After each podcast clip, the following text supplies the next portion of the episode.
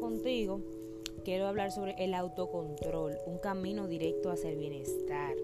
Pues hace unos años se le hizo un experimento a niños de 4 años de edad donde demostraron la importancia del aplazamiento de la recompensa.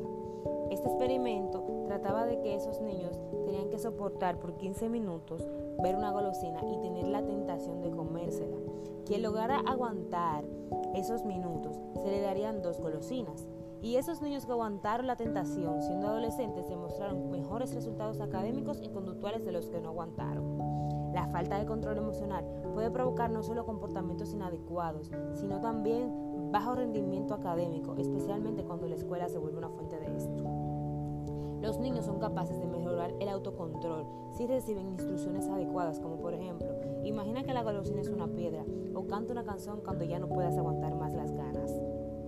¿Qué hacer para que nosotros como alumnos o, nuestros futuros estudiantes tengan un buen autocontrol? Las tentaciones mejor alejadas. Cuando estamos estudiando, para evitar ceder a la tentación de responder un mensaje o entrar a Facebook, es mejor tener el celular apagado.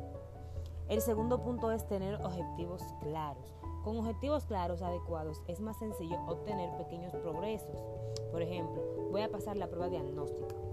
El tercer punto es tener una actitud positiva. Cuando el alumno está realizando una tarea, es más fácil si, su estado de ánimo es positivo. Por el contrario, si está negativo, sus mayores niveles de ansiedad le complicarán controlar sus impulsos. Bien. Eh, um, yo quiero hablar sobre el mindfulness, que es el placer del presente. Esto significa atención o conciencia plena. Es una de las múltiples formas de meditación que se basa en centrar la mente en el momento presente, es decir, es una consecuencia que se desarrolla prestando una atención concreta, sostenida y deliberada del aquí y del ahora. Siete etapas importantes para el desarrollo, eh, para desarrollar la motivación. Eh, vamos a eh, analizarla una por una porque la motivación surge del interior y constituye básicamente una respuesta emocional. La figura del profesor resulta esencial como facilitador del proceso y en esto nos estamos refiriendo obviamente a un docente que sabe motivar porque está motivado. Lo primero es, qué curioso, suscitar la curiosidad en el aula activará los, los, mecanismos emocionales del alumno que le permitirán focalizar la atención y de esta forma aprender. Lo segundo es esto me interesa. Cuando los contenidos se van a trabajar, tienen un enfoque multidisciplinar y son cercanos a la vida cotidiana del alumno, es más fácil motivarlo.